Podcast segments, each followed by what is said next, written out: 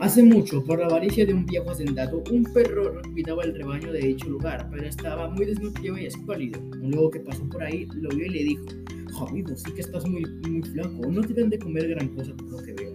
Escucha mi consejo y tendrás abundante comida. El perro respondió, bueno, si es de mi provecho, te escucho. Eh, si me dejas entrar al rebaño, dijo el lobo, me llevo una oveja, tú me perseguirás mientras caminas, te harás como si cayeras eh, rendido. Los pastores le dirán a tu amo que te caíste porque estás muy flaco y te darán mucha comida para que te recuperes.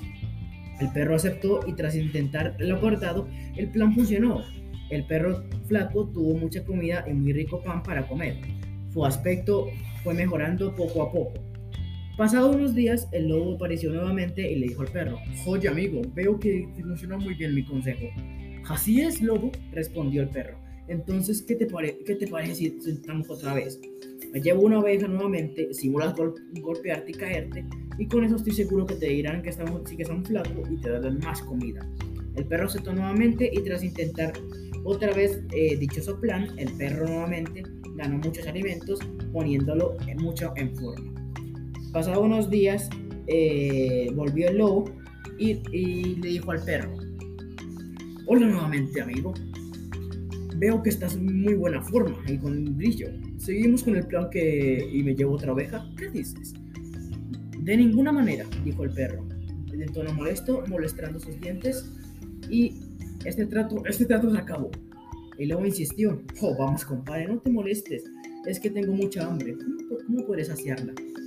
Bueno, en la casa de mi amo, dijo el perro, se cayó un muro que pertenece al almacén de la comida. Si vas de, noche encontrarás ricos manjares con mucha carne, pan riquísimo, tocino y exquisitos vinos. El lobo muy interesado por si en lo que dijo el perro, esperó impacientemente a la noche. Cuando anocheció, el lobo fue a la despensa y tras encontrar muchos manjares, saltó de alegría, devoró inmediato cuanto pudo, bebió los mejores vinos, a más no poder muy feliz por su momento de oro y ya borracho se puso a cantar. Se puso a cantar fuerte. Sin medirse, al poco rato, tras la bulla del lobo, despertaron a los vigilantes y los perros que cuidaban la casa. Cuando llegaron al almacén, vieron todo el desastre y descubrieron al intruso. Haciendo de las suyas, lo castigaron de inmediato y sin piedad.